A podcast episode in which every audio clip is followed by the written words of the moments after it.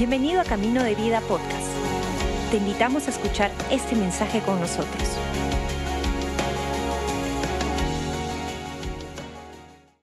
Iglesia, ¿cómo están? Bienvenidos aquí a Camino de Vida. Gracias por estar conectados con nosotros en esta mañana de domingo. Súper, súper felices de poder estar con ustedes ahí en sus hogares o en el lugar donde ustedes nos están mirando a través de nuestras redes sociales. Muchísimas gracias por tomar un tiempo, el interés de, conectarse con nosotros a través de la sede online, de escuchar un mensaje, de participar de las alabanzas, de participar de la oración. Y eso es lo que hacemos como iglesia porque somos una, una familia. Gracias iglesia. Saludos a, a nombre de nuestros pastores Robert y Karen Barriger. Les damos a todos la bienvenida en esta mañana.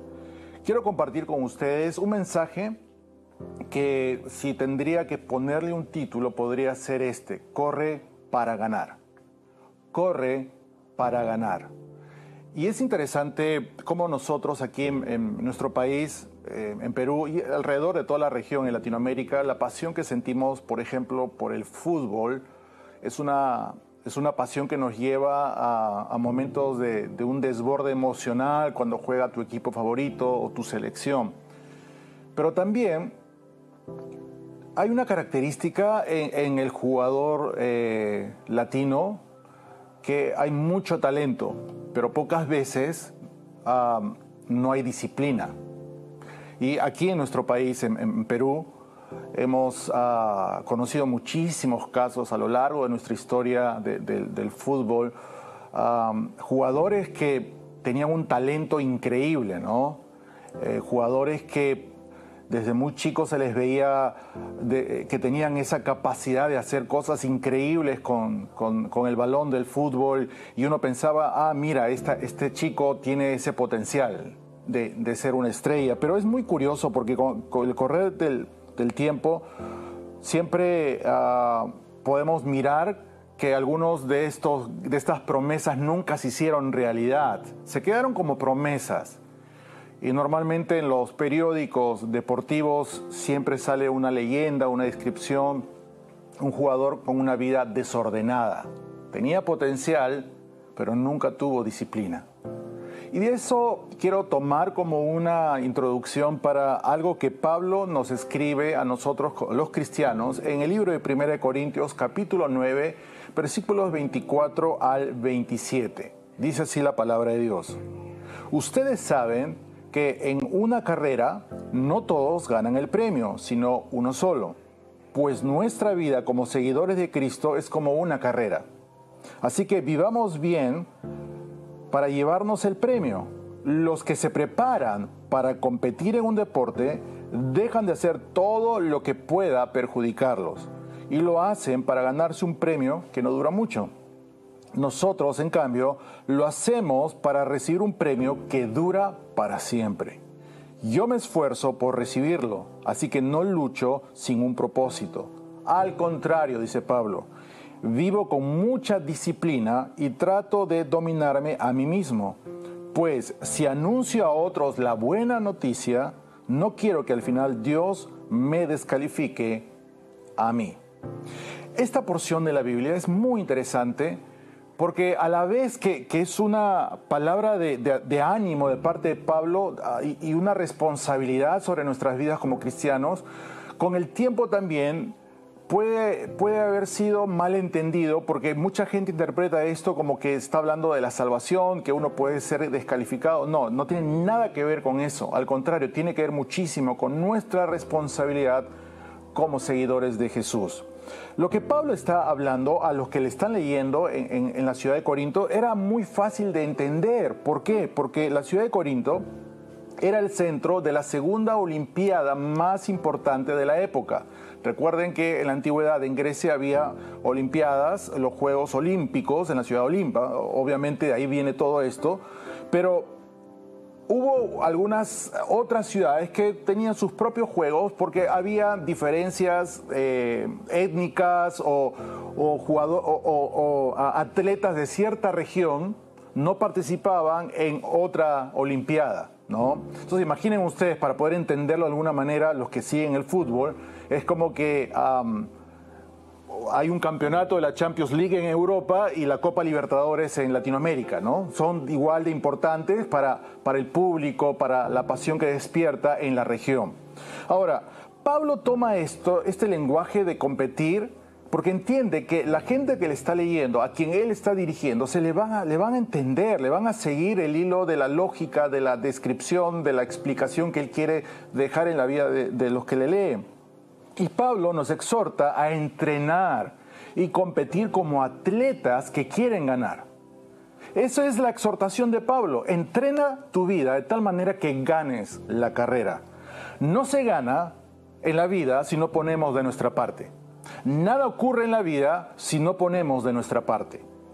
Cuando Pablo dice competir, la palabra griega para competir es agonizomai, que significa la capacidad de enfrentar el conflicto, enfrentar el desafío.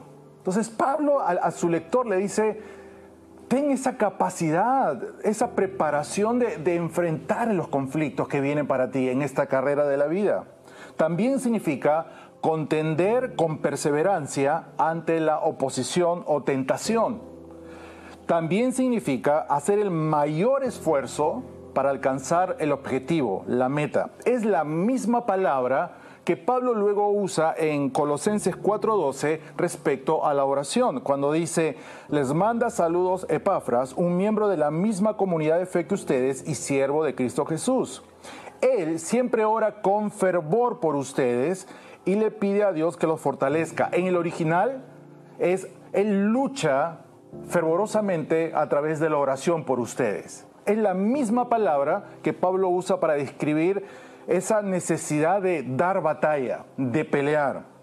Ahora, seguimos analizando esta porción de la Biblia. Dice que cuando todos los atletas se preparan para competir, la palabra preparar, la preparación de uno, viene del griego enkrateumai, que significa lo siguiente, aquellas personas que no pierden el autocontrol, aquellas personas con, con una voluntad fuerte, aquellas personas que son capaces de tener autocontrol en medio de una temporada de entrenamiento, en cuanto a lo que come, en cuanto a lo que bebe, en cuanto a las indulgencias que la vida le presenta. En, los Juegos Olímpicos a los cuales Pablo hace referencia en esta simbología, los atletas que iban a participar tenían que pasar por un riguroso entrenamiento de 10 meses. 10 meses con un entrenador para poder participar en las carreras o en las diferentes disciplinas olímpicas. Versículo 27. Por eso dice Pablo, ¿no? Disciplino mi cuerpo. Ahora, aquí viene la gran confusión para mucha gente. Disciplinar mi cuerpo. Ah, tengo que castigar mi cuerpo porque mi cuerpo es malo. No, no tiene nada que ver. Eso no es lo que Pablo está diciendo aquí. Al contrario, lo que Pablo dice es lo siguiente. Yo no quiero que mi cuerpo y mis apetitos y mis deseos me gobiernen. Yo no voy a dejar que mi carne me gobierne. La palabra disciplinar que Pablo usa en esta porción de la Biblia es hipopiaxo, que literalmente significa poner morado el ojo a tu contendiente. Es decir, usa la figura de dos boxeadores y uno de ellos le pone el ojo morado al otro boxeador para mantenerlo a raya. Esa es la figura que Pablo usa para disciplinar. Yo no voy a dejar que mi carne gobierne mi vida, mi espíritu va a poner un puñetazo a mi carne para alinearla. Eso es lo que Pablo está describiendo. Pablo no pensaba que el cuerpo sea maligno. Esa es una enseñanza muy tergiversada que, que, muchas personas sostienen. Nuestros cuerpos pertenecen a Jesús. La Biblia describe nuestros cuerpos como templo del Espíritu Santo y nosotros no castigamos nuestro cuerpo, le pertenece a Dios. Es más, Pablo lo dice así en 1 Corintios capítulo 6, versículo 20. Cuando Dios los salvó, en realidad los compró y el precio que pagó por ustedes fue muy alto. Por eso, deben dedicar su cuerpo a honrar y agradar, a Dios. Entonces, está clarísimo esa parte, porque luego la idea de, de, poder desmenuzar estas palabras claves en este texto nos van a ayudar a entender a qué se está refiriendo Pablo. Pablo lo único que está haciendo es poner en contexto que no iba a permitir que la carne, nuestros deseos o nuestra ah, falta de responsabilidad nos saquen de la carrera. No habla de perder la salvación en absoluto, más bien Pablo ve la vida como un, como un atleta la vería. La vida es una carrera. Usted y yo estamos en una carrera. Y para ser útil y ser usado por Dios, con los dones, con los talentos, con el llamado que Él ha puesto sobre nuestra vida, usted y yo tenemos la responsabilidad de entrenar, de desarrollar lo que Dios ha puesto en nosotros, por amor a nuestro prójimo, porque tenemos un llamado en nuestra vida, porque tenemos una misión en esta tierra. Nada debe interferir con el llamado de Dios en mi vida. Yo no quiero que mi flojera, no quiero que mi irresponsabilidad, mi, mi, mi, falta de compromiso me saque de la carrera a lo cual Dios me ha llamado. Porque sé que Dios tiene un propósito en mi vida, sé que hay un potencial en mí, yo quiero desarrollar ese potencial. Es lo que Pablo está diciendo en este, en este texto. Toda esta perspectiva de vida empieza cuando nos preguntamos, ¿por qué estoy aquí? ¿Cuál es mi propósito? ¿Por qué tengo estos dones, estos talentos? ¿Por qué siento este llamado?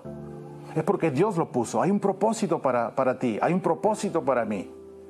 Y es nuestra responsabilidad entrenarnos para que ese propósito sea una realidad, para que esos dones y talentos puedan ser desarrollados. Y aquí viene una tensión a lo largo de nuestra vida. Disciplina y dependencia. Ese es el equilibrio que buscamos como cristianos.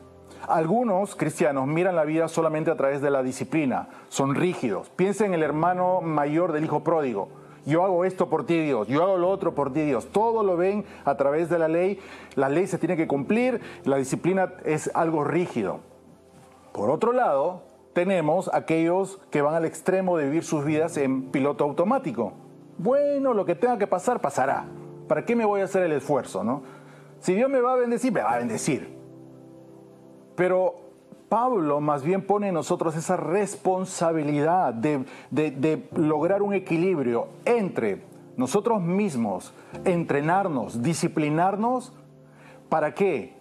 Para el momento en el cual esas, esas oportunidades de Dios se presenten. ¿No, ¿No, sería triste que Dios tiene puertas para que usted pueda cruzar y no, se, no las cruza porque usted no está preparado o no está preparada? Y de repente miramos a otros y decimos, qué bien le va a esta persona en la vida, qué bien eh, se le ve a esta persona, hay un favor de Dios en su vida. El favor de Dios es para todos, pero quienes lo usan son aquellas personas que se entrenan, que son disciplinadas en buscar a Dios, en estar listos en desarrollar sus dones y sus talentos en beneficio de otras personas.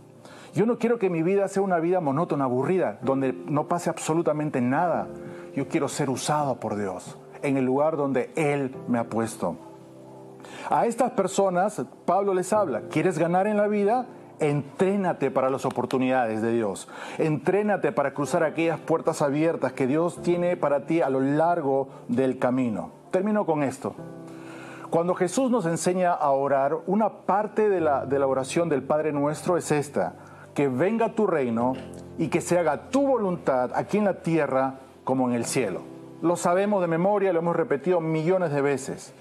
Pero esta parte del Padre Nuestro es nuestro desafío. Es el desafío para usted y para mí. Porque una oración como esa, de hacer la diferencia en el mundo, es una responsabilidad. Porque ¿quién va a traer el reino de Dios aquí a la tierra? Usted y yo. Por eso quiero entrenarme, porque yo quiero que otras personas puedan ver el poder de Dios en sus vidas. Un poder que restaura, un poder que sana, un poder que provee, un poder que abre puertas donde parece que no lo, no lo hay. Por eso cuando Jesús dice en Lucas capítulo 11, versículo 9, Así que les digo, sigan pidiendo y recibirán lo que piden, sigan buscando y encontrarán, sigan llamando y la puerta se les abrirá. O en Marcos 11:24, les digo, ustedes pueden orar por cualquier cosa y si creen que la han recibido será suya. Estos versículos que muchas veces nosotros memorizamos y repetimos como, sí, Dios me tiene que dar todo lo que yo le pido, el contexto es justamente este.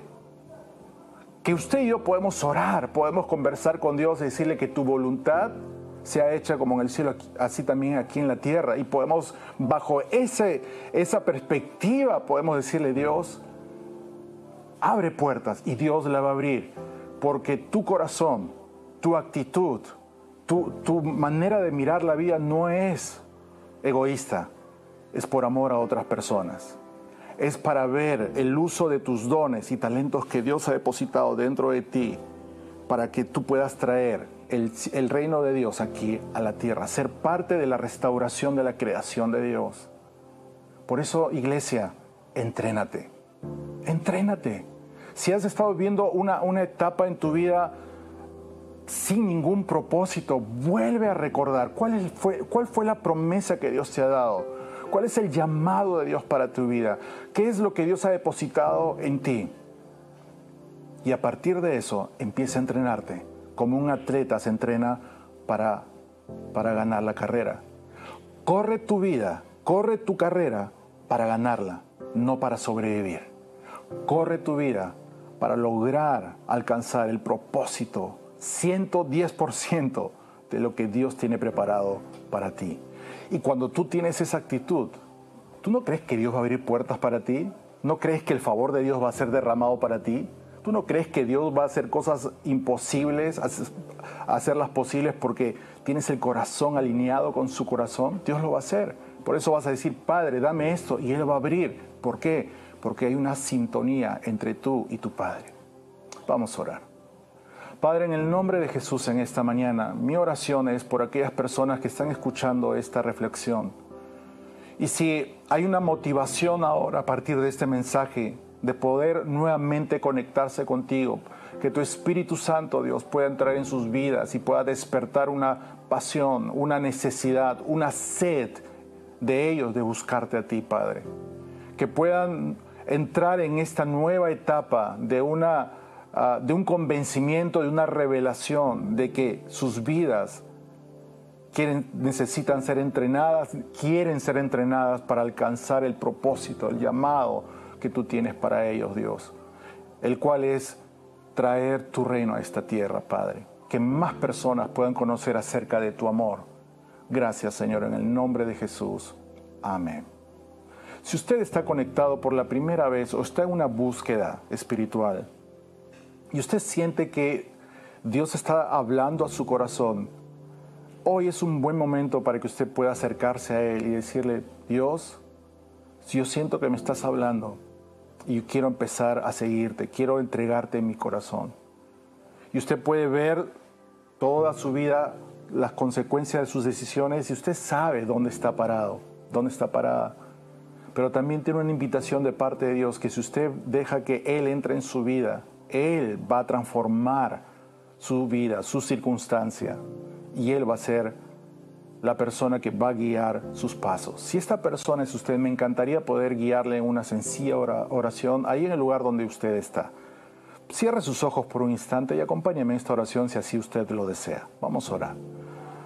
Señor Jesús, en este momento me rindo a ti. Yo te entrego mi corazón te pido perdón por todos mis pecados. Entra en mi vida, cámbiame. Yo te recibo como mi Señor y mi Salvador. Gracias Jesús. Amén. Esperamos que hayas disfrutado el mensaje de hoy. Si deseas más información, síguenos en nuestras redes sociales o visita caminodevida.com.